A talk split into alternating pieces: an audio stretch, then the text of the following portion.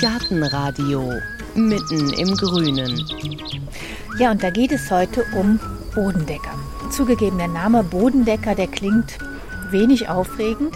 Da denkt man gleich eher an Aufgaben wie Unkraut unterdrücken oder Böschung befestigen oder Gräberpflege leicht gestalten. Das klingt also fast eher nach Arbeitsplatzbeschreibung als nach Pflanzen, die um ihrer selbst willen gepflanzt und gehegt werden. Das liegt natürlich nicht an den Bodendeckern selber, sondern daran, wie wir mit ihnen umgehen. Bodendecker sind nämlich alles andere als langweilig und spießig.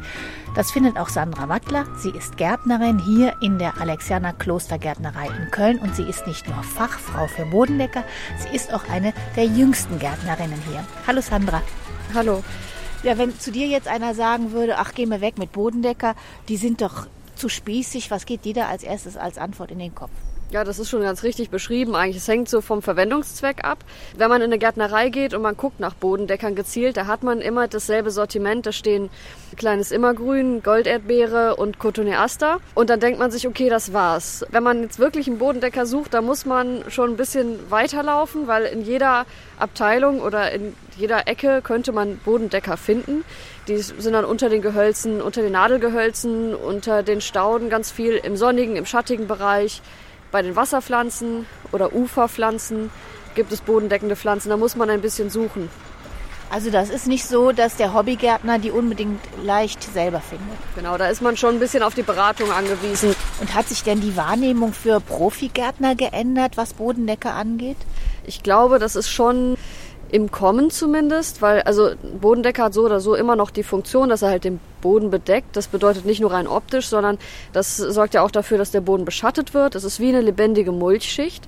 Und das ist immer wichtiger, je trockener und länger die Sommer werden. Wenn man einen Garten pflegeleicht anlegen will und man möchte nicht mulchen oder kann vielleicht in manchen Ecken nicht mulchen, dann kann man da einen Bodendecker pflanzen, der diese Aufgabe übernimmt. Und das ist schon der eine Punkt. Und der andere ist gestalterisch. Es macht das Ganze tatsächlich ein bisschen blumiger, wenn der Boden grün ist statt braun. Was genau macht denn eine Pflanze zum Bodendecker? Also man kann sich da beschränken auf Pflanzen, die entweder Ausläufer durch die Wurzel machen oder eben Ausläufer durch niederliegende Triebe oder eben einfach einen kriechenden Wuchs, wobei dann oberliegende Triebe ab und zu spontan, da wo sie auf dem Boden liegen, auch Wurzeln schlagen. Das ist ja zum Beispiel beim Cotoneaster so oder beim kriechenden Rosmarin und sich dadurch halt wieder weiter ausbreiten. Das geht nicht bei allen unendlich. Die haben dann einen Radius, sag ich mal, von 30, 40 Zentimetern, wo sie sich ausbreiten. Und das ja, macht dann auch den Pflanzabstand aus.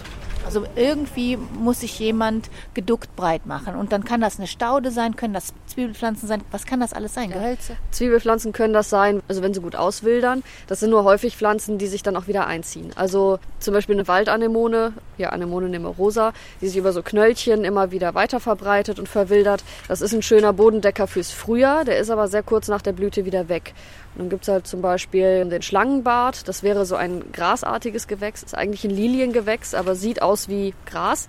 Der macht sich auch langsam, aber über Ausläufer breit.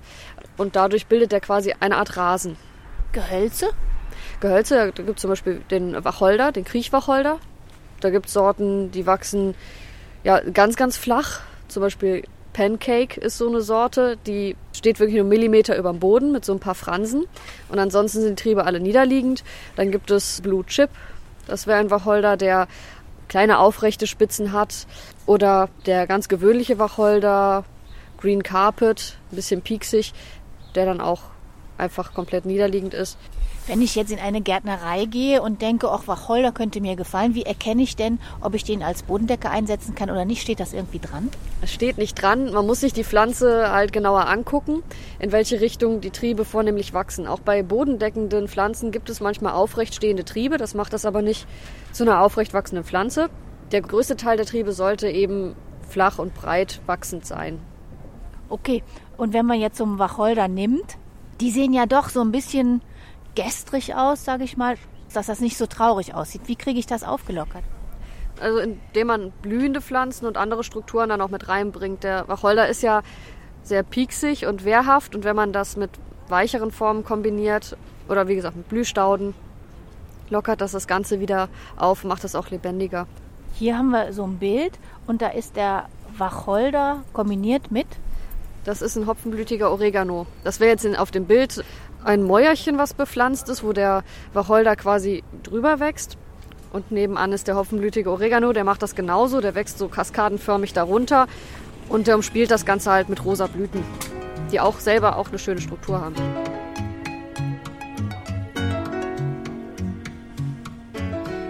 Ja, du hast hier mal was vorbereitet. Wir stehen vor zwei CC-Wagen. Das sind diese Pflanzenständer, mit denen ihr die Pflanzen durch die Gärtnerei rollt. Hört man auch immer mal wieder hier in unseren Folgen. Und da liegen jetzt jede Menge Karten drauf. Also so Beschreibungskarten von Pflanzen mit Bild und mit Namen und mit ein paar Standortanforderungen. Wonach hast du die Karten denn sortiert? Ja, im Grunde ist das unsere, ja, eine Bodendecker-Matrix. Da habe ich sortiert nach Standorten, von sonnig nach schattig und von trocken nach feucht. Im Mittelfeld finden sich immer Pflanzen, also auch da Gehölze und Stauden gemischt, die da ein bisschen anpassungsfähiger sind. Das hängt dann von der Bodenfeuchte ab, wie viel Sonne die vertragen. Oder wenn der Boden etwas trockener ist, können die vielleicht auch was schattiger stehen. Und da sind auch viele dabei, die einfach von Natur aus anpassungsfähig sind. Manche bevorzugen halt wirklich Standorte, die schattig sind oder sehr sonnig. Die wachsen dann wirklich nicht woanders. Okay, dann fangen wir doch mal einfach links an. Da sehe ich gelb und blau und weiß. Also auch blühendes. Blühendes.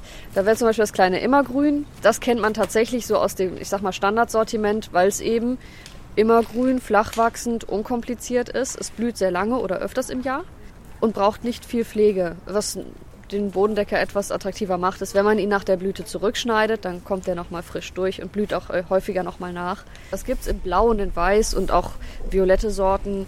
Es gibt da auch Arten, die etwas höher wachsen, die haben dann auch größere Blüten. Da gibt es eine Sortenvielfalt. Panaschiertes Laub. Also an sich, das würde ich schon noch, auch wenn es im Standardsortiment drin ist, zu den blumigen, ja, lebendigen Bodendeckern mit einbeziehen. Ist ansonsten sehr dankbar. Je schattiger und trockener, desto besser. Da haben wir noch mehr Blühendes. Da ist ein Geranium, Macrorhizum. Ja, den kennt man eigentlich so vielleicht auch aus dem öffentlichen Grün. Der wird halt oft unter Bäume gepflanzt. Der ist wintergrün, also ein Storchschnabel, der wirklich wintergrün ist auch sehr anpassungsfähig an den Standort. Der bevorzugt trockene Standorte, sonnig bis schattig, ist ziemlich egal. Hat den Nebeneffekt, dass er wohl Hunde vertreibt oder vergrämt, könnte man sagen. Der hat wohl einen unangenehmen Geruch für Hunde, deswegen wird er häufig gepflanzt. Rosa Knospen und weiße Blüten. Und Schatten, das heißt, die kann ich unter Bäume pflanzen, die kann ich auch manchmal in Ecken pflanzen. Man hat ja immer mal so eine Rümpelecke, wo eigentlich nichts wächst, wo man nie hingeht, wo man eigentlich denkt, müsste man mal machen. Ja, das Gute ist bei Bodendeckern, die pflanzt man ja auch dann in großer Menge. Das heißt, man muss sich gar nicht Gedanken machen über eine große Vielfalt, sondern wenn man eine Pflanze hat, die an diese Ecke passt, dann kann man die eben in großer Zahl pflanzen und das hat auch einen schönen Effekt auf die Entfernung. Also sowas muss auch flächig gepflanzt werden, um zu wirken wenn ich einen Meter oder zwei Quadratmeter äh, jetzt begrünen wollte, wie viele Pflanzen brauche ich dann? Das ist sehr abhängig von der Pflanze selbst. Also im Durchschnitt so zwischen acht und zwölf Pflanzen pro Quadratmeter. Bei ganz schwach wachsenden können es auch mehr sein. Die sollten halt so viel Platz haben, dass sie sich gut entwickeln können. Wie gesagt, wenn die ungefähr 30 Zentimeter Durchmesser kriegen, dann ergibt sich daraus auch die Anzahl, wie man sie pflanzen sollte die Natur lässt ja eigentlich auch keinen Boden. Einfach so nackt. Ne? Also wenn man die Natur lässt, ist ja sowieso alles bewachsen. Genau, das ist das Thema Unkrautunterdrückung letztendlich, weil wenn die Natur feststellt, da ist ein Fleckchen Erde und der ist zum Beispiel verdichtet, dann sät sich da der Löwenzahn aus oder der ist besonders nährstoffreich, dann wächst da der Klee. Also man kann ja auch eine Ecke sich selbst überlassen und einfach mal gucken, was da wächst. Aber meistens hat man ja den Drang, das selbst zu gestalten. Und dann muss man aber auch eben eine Pflanze finden, die sich an diesem Standort wohlfühlt, um sich gegen dieses Unkraut, was sonst natürlich auch auftritt, auch durchsetzen zu können. ist ja wieder eine schöne Arbeitsplatzbeschreibung, Unkraut unterdrücken. Wenn ich jetzt eine Ecke habe und die ist vielleicht schon so ein bisschen aus den Fugen geraten. Da wächst so einiges an Wildkraut und ich will die jetzt mit Bodendeckern selber gestalten. Einfach draufpflanzen oder muss ich das Unkraut vorher wegmachen? Das muss man schon vorher wegmachen. Also Unkrautunterdrückung heißt nicht, dass man da eine Pflanze aussetzt und die kämpft sich dann da durch.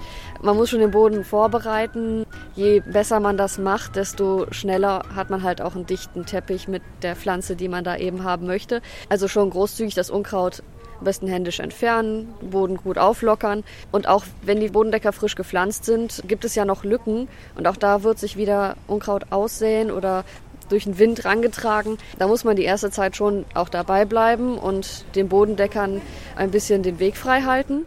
Und wenn das erstmal dicht geschlossen ist, und die Pflanzen sich dort etabliert haben, dann machen die das im Grunde von alleine. Wie gesagt, durch die Beschattung des Bodens. Das wirkt ja auch dann automatisch keimhemmend. Welcher ist denn so ein Spezialunkrautunterdrücker? Ja, der beliebteste Unkrautunterdrücker ist auch aus dem Standardsortiment die Walderdbeere oder Golderdbeere, also Waldsteinia ternata. Das liegt mitunter wahrscheinlich auch daran, dass sie selber recht unkrautig ist, also sehr wüchsig, breitet sich stark über Ausläufer aus. Aber wenn man die nun mal mag, dann ist es ja auch gut. Die hätte auch wintergrünes Laub, sieht aus wie eine normale Erdbeere, also sehr ähnlich. Und dann aber gelbe Blüten, die von April bis Mai und manchmal nochmal mit einer kleinen Nachblüte im Herbst auftauchen. Wenn das auch ein dicht gewachsener Teppich ist, mit zahlreichen Blüten, sieht das auch sehr schön aus. Da kommen wir doch mal zur nächsten Arbeitsplatzbeschreibung. Böschung befestigen. Das können die auch. Gibt es da welche, die es besser können als andere? Also was ja eine Böschungspflanze ausmacht, ist halt, dass sie stark und schnell wurzelt und halt vor allem feine Wurzeln macht, dass sie viele feine Wurzeln macht. Da reicht es schon aus, wenn man einen ganz kurzen, krautigen Bodendecker hat oder einen schnellwüchsigen, holzigen Bodendecker. Man könnte zum Beispiel, also da auch bekannt, den Cotoneaster nehmen oder die Böschungsmyrte. Was weniger bekannt ist, das wäre der Sandginster beschreibt schon den bevorzugten Untergrund, kann auch gerne auf saureren Böden stehen, sauer, sandig, in der Sonne. Und wirkt auch besonders gut, wenn er so ein bisschen am Hang gepflanzt ist, weil der eben ja sehr viele kleine Blüten hat, die dicht an dicht stehen, wenn sie dann im Mai, Juni kommen. Und das, das wirkt eben auf einer Fläche, auf einem Hang ganz gut. Thymian wäre auch so ein Kandidat, der halt auch sehr schnell und sehr fein wurzelt und halt auch durch das Laub im Winter den Boden schützt. Der frühblühende Thymian, zum Beispiel Thymus praecox, der hat dann auch zahlreiche pinke oder je nach Sorte auch weiße Blüten. Dann haben wir den Wollthymian, der hat etwas größere Blätter mit etwas eher violetten Blüten. Aber auch im Grunde jeder essbare Thymian, also ein Zitronenthymian zum Beispiel, der wächst auch recht schnell. Den könnte man für so einen Zweck auch verwenden. Da sind wir auch schon bei der nächsten Beschreibung. Ich kann meine Bodendecker auch kulinarisch verwenden. Also gibt auch essbare Bodendecker. Genau, da guckt man manchmal eher andersrum, dass man erst nach was Essbarem sucht und dann guckt, was ist bodendeckend. Da haben wir zum Beispiel, also wie schon gesagt, verschiedene Sorten von Thymian. Nicht alle davon wachsen bodendeckend, aber einige. Da gibt es zum Beispiel den Zitronenthymian. Auch da gibt es verschiedene Sorten, die unterschiedlich farbiges Laub haben. Silver Queen oder Golden King zum Beispiel wären dann weiß bzw. gelb panaschiert. Es gibt auch einen ganz grünen Zitronenthymian. Dann der, den haben wir dieses Jahr zum ersten Mal gehabt, der Kümmelthymian, also, also ein bisschen herber, Kümmelgeschmack. Zauberhafte rosa Blüten. Ja, sehr, auch sehr zahlreiche Blüten und ist ganz feinblättrig, ein bisschen dunkel vom Laub, hat auch dunkle Stiele. Das wirkt aber mit den hellen rosa Blüten sehr gut und hat auch einen sehr platten Wuchs. Das ist wirklich teppichartig. Und ganz oben haben wir jetzt hier die Karte von ganz toll rote Beeren, Cranberries. Die kann ich auch als Bodendecker brauchen. Ja, das ist ein Bodendecker von Natur aus, ein Gehölz und eine Heidepflanze. Das heißt, die braucht halt wirklich sauren Boden, wie die Blaubeere auch, um dann auch gut da zu wachsen. Also wenn man den jetzt auf einem sehr lehmigen, schweren Boden pflanzen würde, wäre das eher enttäuschend, das Ergebnis. Aber auf einem sandigen, sauren Boden kann das ein schöner, dichter Teppich werden, von dem man auch, man auch immer mal was ernten kann. Und dann haben wir noch hier also so einen Klassiker, den man sieht, der Waldmeister. Den hätte ich jetzt gar nicht so als Bodendecker identifiziert, weil der breitet sich zwar aus, aber unterdrückt er auch Unkraut und solche Sachen. Ist er so stark, wenn er da ist? Also ich habe selber die Erfahrung gemacht, dass der dann schon auch in der Lage ist, Unkraut zu unterdrücken und der breitet sich wirklich stark aus. Der kann wiederum auch mit verdichteten Böden gut klarkommen. Ist natürlich für eine Pflanze immer besser, wenn der Boden lockerer ist, aber der breitet sich dann auch in Regionen aus, wo man den Boden vielleicht nicht aufgelockert hat. Der kommt aus Fugen raus. Wir haben den Hochbeete gepflanzt und der kam aus der unteren Etage nachher raus. Also der sucht sich seinen Weg und oberirdisch hat er dieses ganz zarte, ja, schirmartige Laub und sehr filigrane, feine Blüten im Frühjahr. Den sollte man dann ernten, bevor er blüht. Aber danach, wenn das Laub auch ein bisschen härter wird, ist er trotzdem sehr, sehr dekorativ und hält sich sehr lange auch bis in den Herbst. Aber der ist ja irgendwann dann weg. Und wenn ich jetzt einen Bodendecker habe, der ist nur ein paar Monate im Jahr da, was mache ich denn für die restliche Zeit auf der Fläche? Einen anderen Bodendecker, der dann die andere Hälfte da ist oder ein paar Stauden dazwischen oder wie mache ich das, damit es dann nicht langweilig aussieht? Das Problem ist, wenn man da jetzt die Fläche mulchen würde, zum Beispiel über den Winter, dann würde der Bodendecker auch nicht mehr gut rauskommen.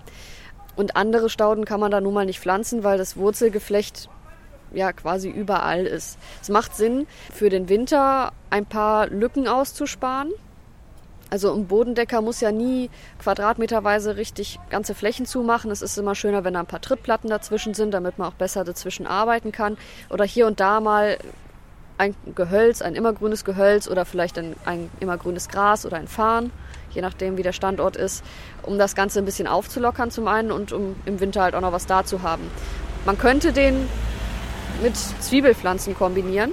Die würden dann zeitiger im Frühjahr da sein und sich dann einziehen, sobald der Waldmeister zum Beispiel wieder rauskommt. Aber ein gewisser Zeitpunkt wird der Boden halt eben kahl sein. Und dann muss man halt auch selber noch mal ran und das Unkraut ziehen und ein bisschen darauf achten, dass die Fläche nicht wieder ungewollt besiedelt wird. Aber mit Stauden kombinieren, habe ich richtig verstanden, ist schwer? Das geht schon. Das äh, muss man nur in die Planung ganz von vornherein mit einbeziehen. Im Grunde würde man ja quasi bei den großen Leitstauden anfangen und ganz zum Schluss kommen die Bodendecker. Das ergibt sich eben daraus, was für Lücken man noch hat. Zwischen diesen ganzen Stauden, die dann eine Stelle fest besetzen, gibt es immer mal Flächen, die dann dazwischen übrig bleiben und da kann sich dann der Bodendecker breit machen. Also von der Reihenfolge ist es ganz klar, erst die Hauptdarsteller, Gehölze, irgendwas und dann kommen die Nebendarsteller, leider sind dann doch die Bodendecker. Oder eben der krönende Abschluss, ja. Ja, ja.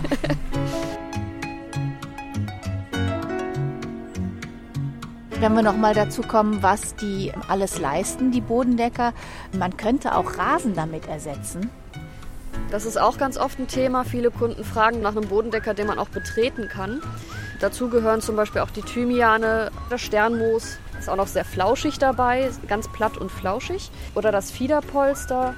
Das sind alles Bodendecker, die so flach und so dicht sind, dass denen das eigentlich nichts ausmacht. Das federt wirklich richtig, wenn man da drauf geht. Man sollte es natürlich nicht übertreiben und darauf Fußball spielen, aber man kann da drauf laufen. Das wäre nicht das Problem. Römische Kamille ist mir schon oft empfohlen worden. Das wäre auch so ein Bodendecker, der sich aber dann im Winter einzieht. Das schadet dann ein bisschen der Blütenentwicklung, wenn man da zu oft drauf tritt. Es gab jetzt so einen Test wieder, es gibt ja auch immer Tests, die 20 besten Bodendecker und da wurde einer genannt, der heißt Iso, Isotoma. Ja, den könnte man sogar auch noch betreten. Das ist, also heißt auch gaudig, kann man sich wenig drunter vorstellen. Also der sieht vom Laub her wirklich aus wie das Bubiköpfchen, was man so aus den Zimmerpflanzen kennt. Also auch ganz kleinblättrig mit runden Blättern, sehr fein und mit vielen kleinen blauen oder weißen Blüten je nach Sorte. Das ist auch ein Bodendecker, der viele Standorte verträgt, von sonnig bis in Halbschatten, auf leicht feuchten Böden, auch zum Teil auf eher sauren Böden, kann man also schön auch als Rhododendron-Begleiter verwenden. Das ist besonders interessant, weil der zusammen mit dem Rhododendron anfängt zu blühen zum Beispiel und dann aber noch viel länger darüber hinaus. Aber es Oder ist erstaunlich, Stein, ja. das ist so ein zartes Gewächs, wenn man das hier sieht, die kleinen Blättchen und die mhm. kleinen sternförmigen Blüten. Da müsste man sich schon überwinden, drauf zu treten, oder? Es ist eigentlich genau im Gegenteil. Also wenn etwas ein großes Blatt hat oder viele große Blätter, wenn so eins abbricht, braucht das ja auch viel mehr Energie, sowas zu ersetzen. Also zum einen durch den flachen Wuchs passiert da eigentlich nicht viel mit Bruch und das ist halt eben auch schneller wieder, ich sag mal, geheilt. Dann kommt noch dazu, dass wenn sich Bodendecker über Ausläufer ausbreiten und die ab und zu betreten werden und da geschieht ein Bruch, dass das ja immer wiederum auch die Ausläuferbildung auch fördert. Das ist auch beim Rasen so, wenn ein Rasen zu wenig betreten wird, dann bildet er auch langsamer Ausläufer, als wenn er ab und zu betreten wird. Also am Anfang muss man den natürlich schonen, aber auf Dauer macht es keinen Sinn, dann niemals da drauf zu gehen. Und da kann man dann wirklich aus diesem Isotoma einen ganzen Rasen mit ersetzen? Keinen ganzen Rasen, aber kleinere Flächen. Also entweder zum Beispiel unterhalb eines Baumes, die paar Quadratmeter, oder zwischen Beeten, wenn man da einen breiten Weg hat, zwischen die Trittplatten. Also wenn man jetzt einen riesigen 100 Quadratmeter Rasen hat, das wäre ein bisschen viel. Da muss man schon anders auch gestalten. Da gehören dann auch noch ein paar Gehölze und Staudenbeete dazu. Und heute sollen Gärten ja ganz viel leisten. Also die sollen schön sein, die sollen pflegeleicht sein und die sollen naturnah und insektenfreundlich sein. Kriege ich das mit Bodendeckern auch hin? Das kriegt man auch hin. Also allein schon durch die vielen Blüten und vor allem vielleicht auch durch eine abwechslungsreiche Gestaltung mit Bodendeckern kriegt man das zum einen hin. Zum anderen haben wir jetzt auch die autochthonen Stauden gehabt dieses Jahr zum ersten Mal. Es sind gebietseigene Stauden, also durch Samen vermehrt. Dadurch wird halt die Artenvielfalt erhalten, beziehungsweise es wird den Pflanzen ermöglicht, sich immer wieder auch an neue Gelegenheiten anzupassen. Wenn sowas vegetativ vermehrt wird, dann werden auch immer wieder die gleichen Informationen sozusagen durchs Erbgut weitergegeben. Und durch die Aussaat entwickeln sich Pflanzen ja auch weiter. Das wird ermöglicht, indem man eben zum Beispiel eben dann gebietseigenes Saatgut verwendet. Und wir haben daraus eben Stauden gezogen und da waren zum Beispiel der Thymus polygioides dabei. Das ist dann der heimische Arznei Thymian oder Quendel. Der wäre besonders gut geeignet für sonnige und trockene Standorte. Man muss halt schon beachten, dass man die dann auch eben an solchen Standorten auspflanzt, damit die sich auch gut entwickeln können trotzdem noch. Für etwas leicht feuchte oder frische Böden, aber durchlässig und sonnig bis halbschattig gibt es die Heidenelke. Die habe ich selber auch ausprobiert. Also das, das ist dann sowas, das probiere ich dann an Ecken aus, wo ich denke, da wächst nichts. Und da pflanze ich dann eine von den autochthonen Stauden und dann gucke ich mal, wie sich das entwickelt. Und dann habe ich halt eben festgestellt, okay, bei der hätte ich es am wenigsten erwartet, aber die hat sich da am meisten durchgesetzt. Und das ist auch immer mal für eine Überraschung gut.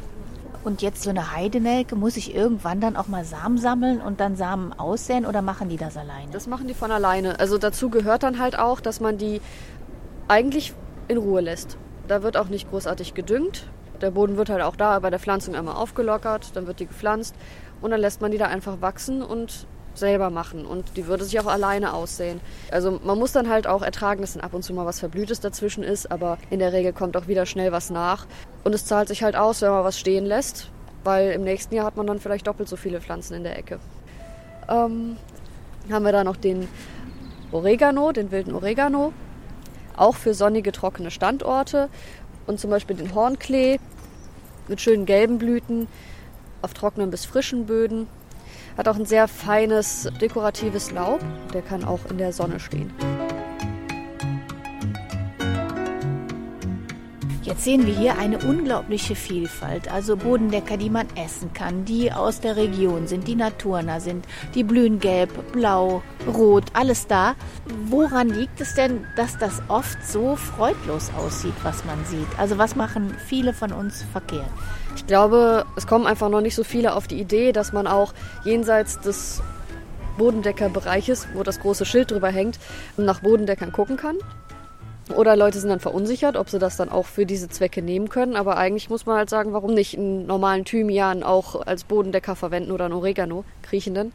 Und das andere, manchmal scheitert es dann doch daran, dass manche davon auch ein bisschen mehr Pflege brauchen.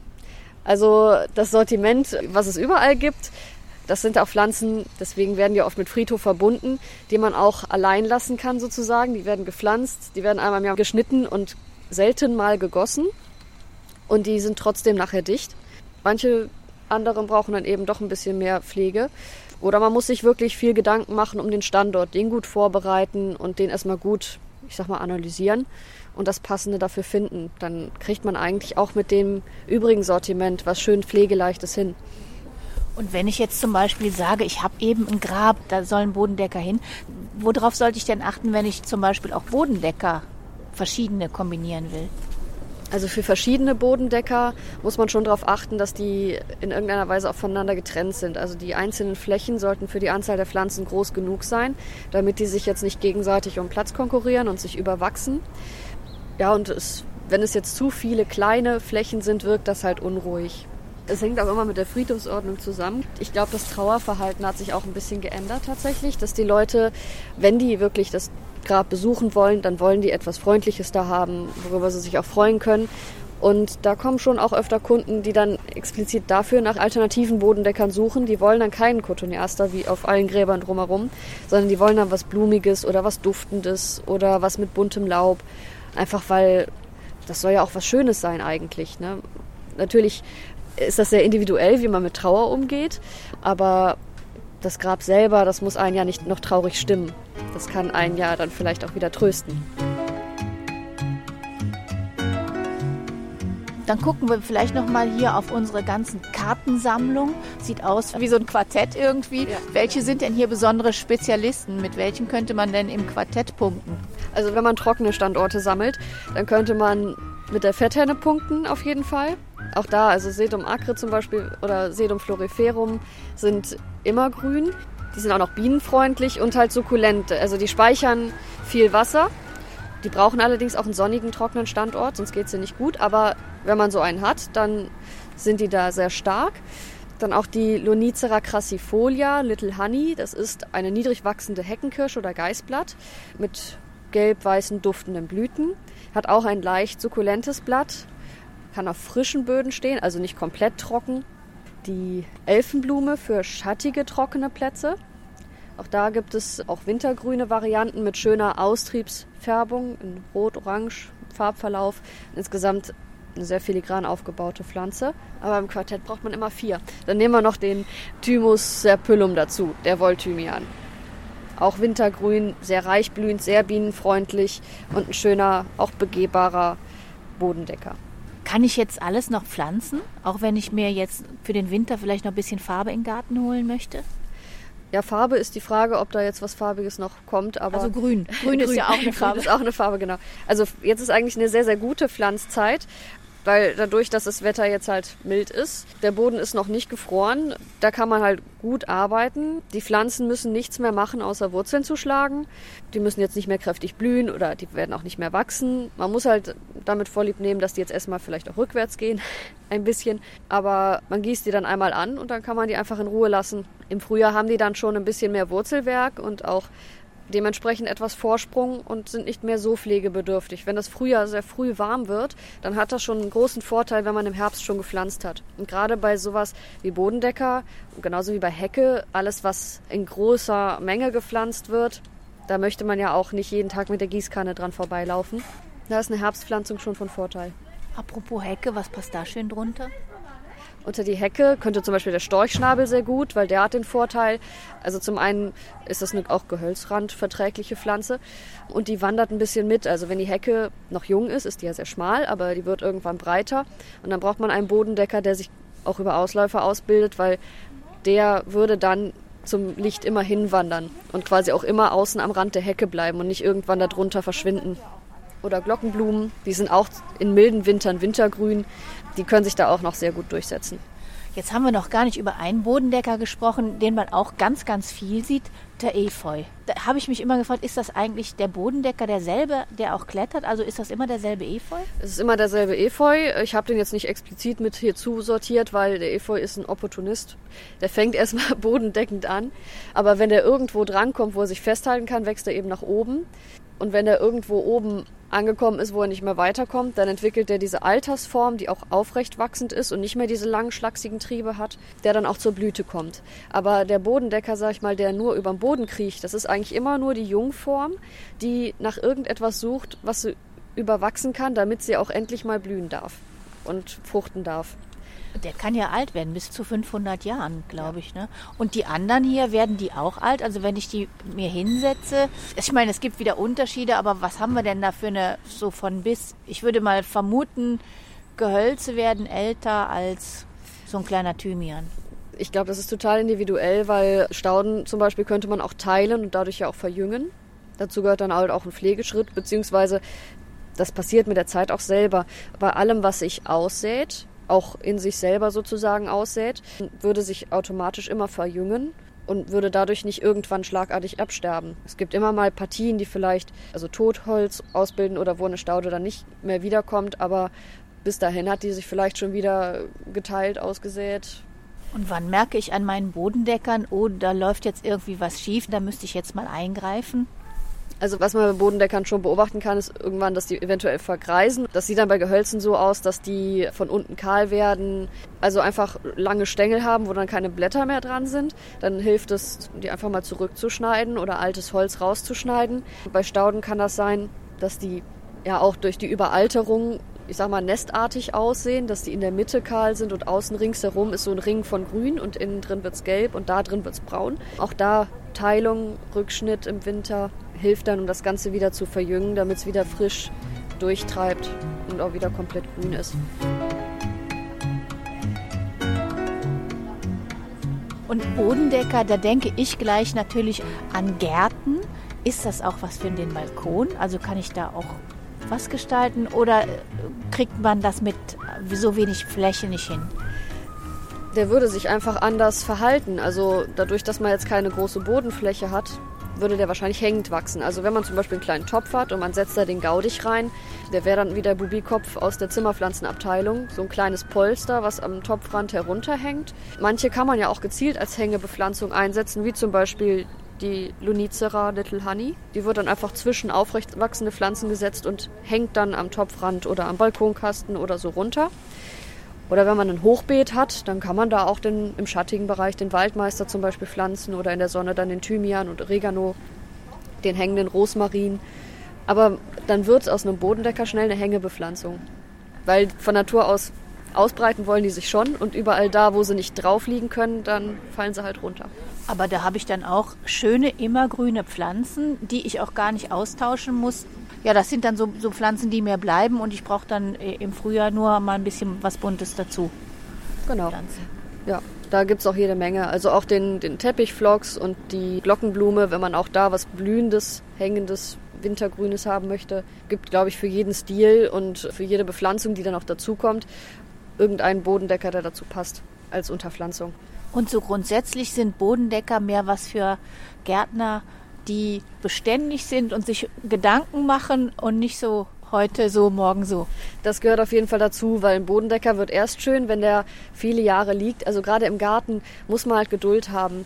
Wenn er nach zwei Jahren noch nicht richtig dicht ist, nicht wieder rausreißen und was Neues pflanzen, sondern einfach, auch wenn es fünf Jahre dauert, einfach mal warten und dann ist das also so fest gewachsen und so dicht, da möchte man da auch gar nicht mehr dran, wenn es nicht sein muss. Was würdest du dir denn wünschen für Bodendecker. Ja, dass sie häufiger gepflanzt werden. Also sie erfüllen ja nun mal eine gute Funktion im Garten. Und es ist auch ein, ich finde, ein wichtiges Gestaltungselement. Es würde was fehlen, wenn sie nicht da wären. Aber man muss sich schon ein bisschen damit beschäftigen. Wie mit allem. Das sollte man einfach in die ganze Planung eines Staudenbeetes oder einer großen Fläche mit einbeziehen. Und Fragen, Fragen, Fragen ja, ganz viel Fragen, weil man kann die in einem Laden gar nicht so sortieren, dass sie alle beieinander stehen, weil die eben so vielfältig sind. Da ist man wirklich auf die Beratung angewiesen. Aber dafür sind wir auch da. Da haben wir jetzt von Sandra Wattler einiges gelernt.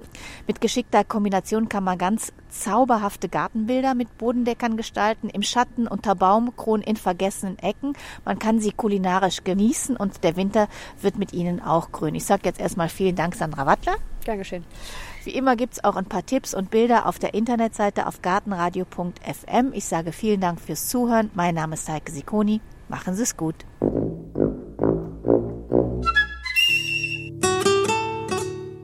Gartenradio Gezwitscher